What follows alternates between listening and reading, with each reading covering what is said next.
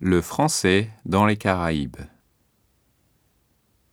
Dans les Caraïbes, on parle français en Guyane et aux Antilles, c'est-à-dire la Guadeloupe, la Martinique et Haïti. Rappelons un peu d'histoire. Les Français arrivent dans cette région du monde au XVIIe siècle.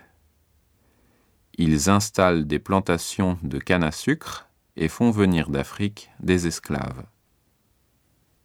Ces Africains se mélangent entre eux, se métissent avec des Européens et donnent naissance aux langues et cultures créoles.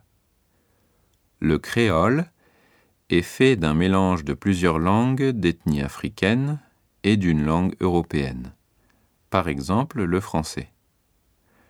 C'est la langue maternelle des Antillais. Ils utilisent le créole tous les jours à côté du français.